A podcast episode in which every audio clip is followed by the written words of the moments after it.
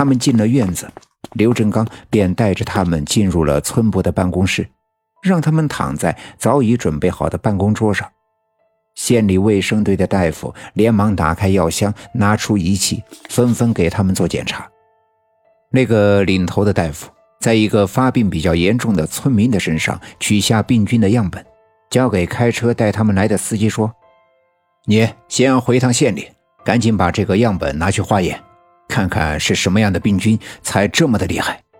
然后他用大喇叭向村子里喊话，让那些曾经得过病或者已经复发的人赶紧来到村部。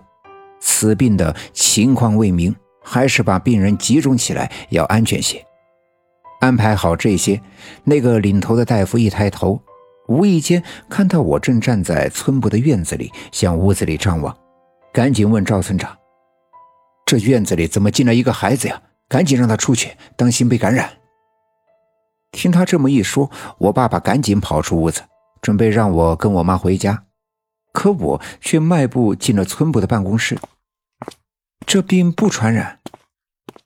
我抬头看着那个领头的大夫说道：“孩子，你赶紧离开这儿，这儿太危险了。”看来那个领头的大夫并没有在意我说的话。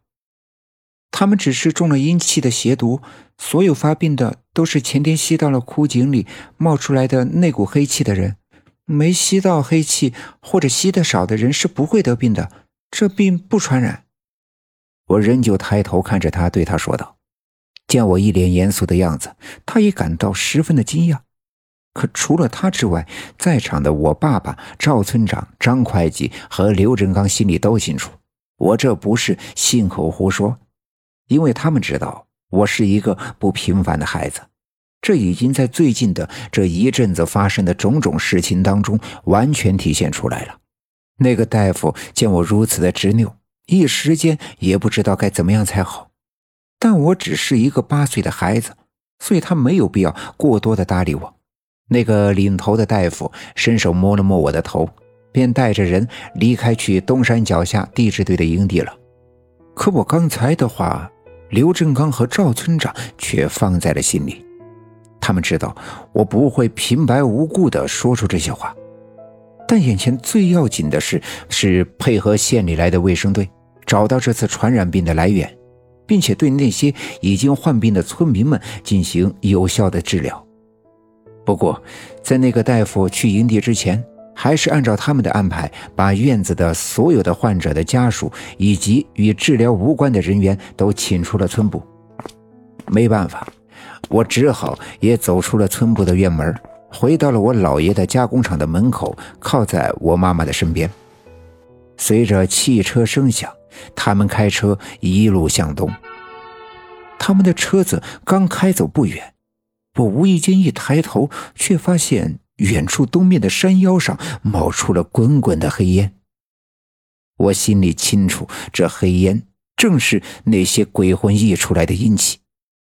我想起前阵子这一个月里，我曾经与大黑狗夜探小阴坡的时候，无意间坠入了这泉水下面的那个地穴，而如此看来，那个地穴一定与刘家镇村里的那些互通相连。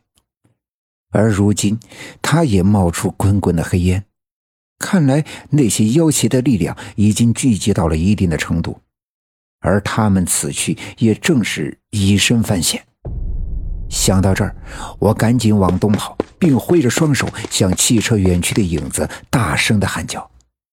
可那车子只留下一阵烟尘，很快便消失在我的视线当中。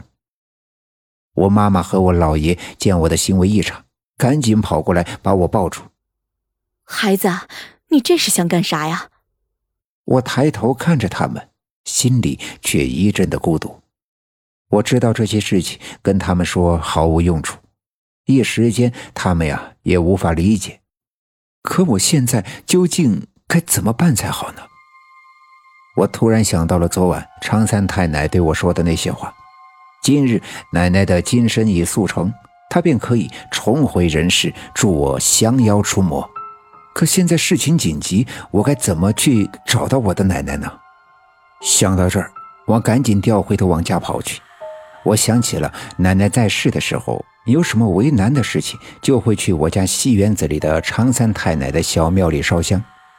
我现在唯一能想到的办法，就是照葫芦画瓢，学着奶奶的样子烧香磕头，祈求常三太奶的帮助。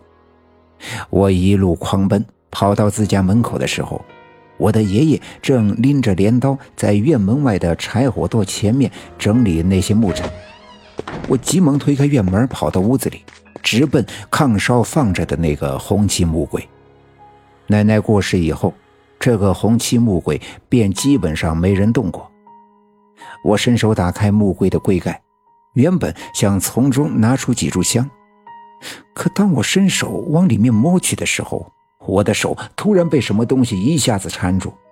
那东西冰冷刺骨又坚硬干燥，它勒痛了我的手掌，我不禁“哎呀”的一声喊出声来。我下意识地将手收了回来。却发现我的手上缠着一根干枯的藤条。本集已经播讲完毕，感谢您的收听。欲知后事如何，且听下回分解。